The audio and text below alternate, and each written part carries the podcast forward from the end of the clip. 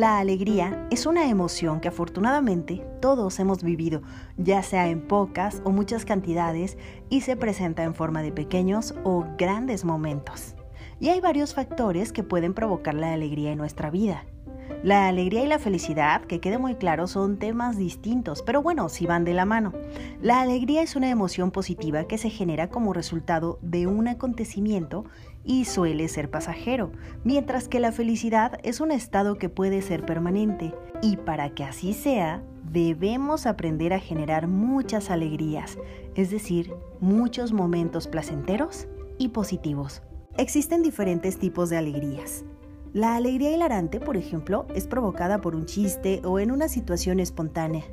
La alegría simulada es esa cuando alguien te hace una pregunta y no quieres responder y entonces lo que haces mejor es reírte para evadir. La alegría maligna es esa que nos caracteriza a los mexicanos cuando nos reímos de la desgracia ajena o porque a otros no les va bien en la vida. Esa no está nada bien. La patológica, bueno, que esta ya es un tema mental. Pero la que hoy nos interesa es la alegría verdadera. Esta es la que se genera de forma natural durante y después de un momento o acontecimiento que te genera placer. Y esta tiene muchos beneficios tanto para tu salud como para tu mente. Las personas alegres son más fuertes al momento de enfrentar la adversidad, es decir, ven de una forma distinta los problemas y se sienten con la energía adecuada para ver en diferentes perspectivas la situación y así salir más rápidamente del problema o poder resolverlo mejor. La alegría refuerza tu sistema inmune, mejora la calidad de sueño, mejora tu calidad de vida, disminuye el dolor físico y mental.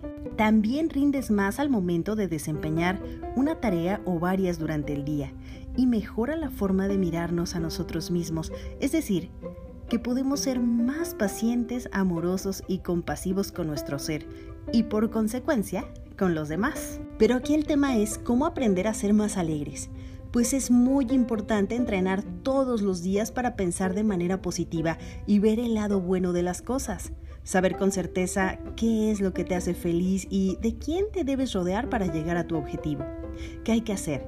Bueno, pues tal vez hacer ejercicio, cambiar de look, alejarte de amistades o familia negativa, encontrar un hobby, asistir a lugares que te motiven, ver pelis de esas que te hacen reír mucho, realizar tu deporte favorito o alguna actividad que te llame la atención.